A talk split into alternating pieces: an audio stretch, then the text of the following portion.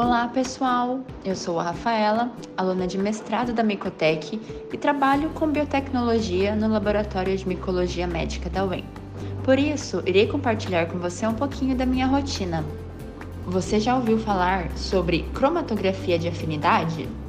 Não? Então fica ligado aqui que vamos falar sobre este assunto aqui no episódio de hoje do MicotecCast. Nós utilizamos muito esse método para separar as proteínas recombinantes produzidas em nosso laboratório. Ele permite que apenas a nossa proteína de interesse seja purificada. Quando utilizamos a bactéria como uma mini fábrica para produzir a proteína recombinante de nosso interesse, esta é produzida no interior da Escherichia coli. Então, precisamos iniciar o processo com a lise da bactéria, liberando todas as proteínas que estão no interior da bactéria. Mas como que é possível isolar apenas a nossa proteína de interesse?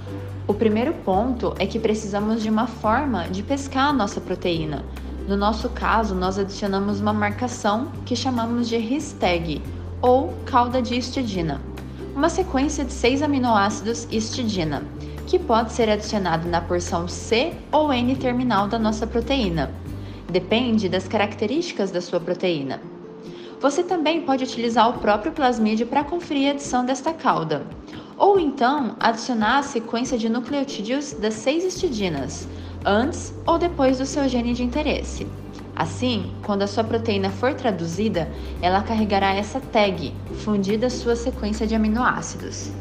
Então, gente, Aquela sopa de proteínas da E. coli, entre elas a nossa proteína de interesse, vai ser colocada em contato com a resina, que na verdade são bolinhas de um polímero cefarose, no nosso caso, que tem um íon de níquel ligado a elas.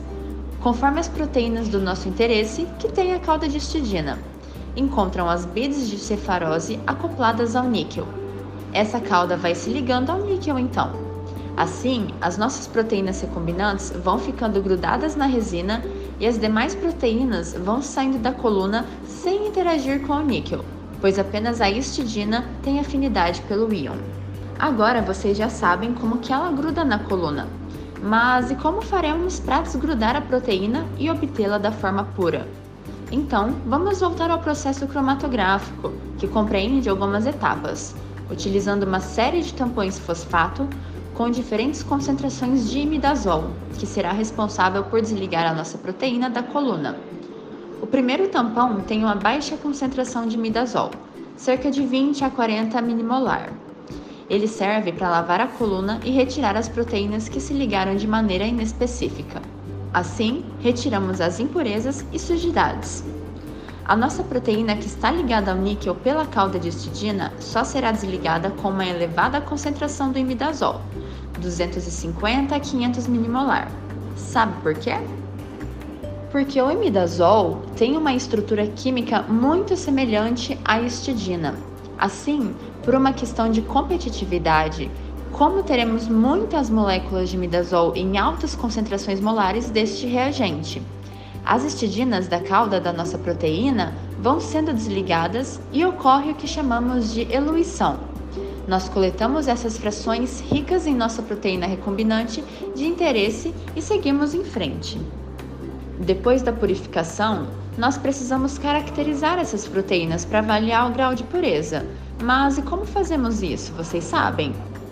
Bom, a eletroforese em gel de poliacrilamida na presença de dodecil sulfato de sódio, conhecida por SDS-PAGE, é o principal método de análise das proteínas recombinantes produzidas. Com ela também é possível avaliar o grau de pureza. Essa técnica separa fragmentos de proteínas com base no tamanho.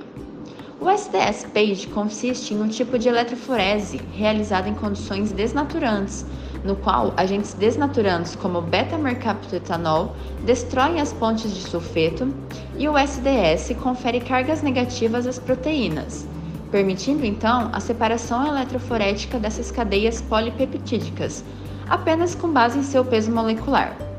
Depois realizamos a coloração do gel com azul de comasse para ver o resultado da nossa purificação. Assim, podemos seguir para os próximos passos da nossa empreitada biotecnológica. Bom, pessoal, espero que vocês tenham entendido um pouco deste mundo tão grande que é a biotecnologia. Obrigada e até o próximo episódio. Tchau!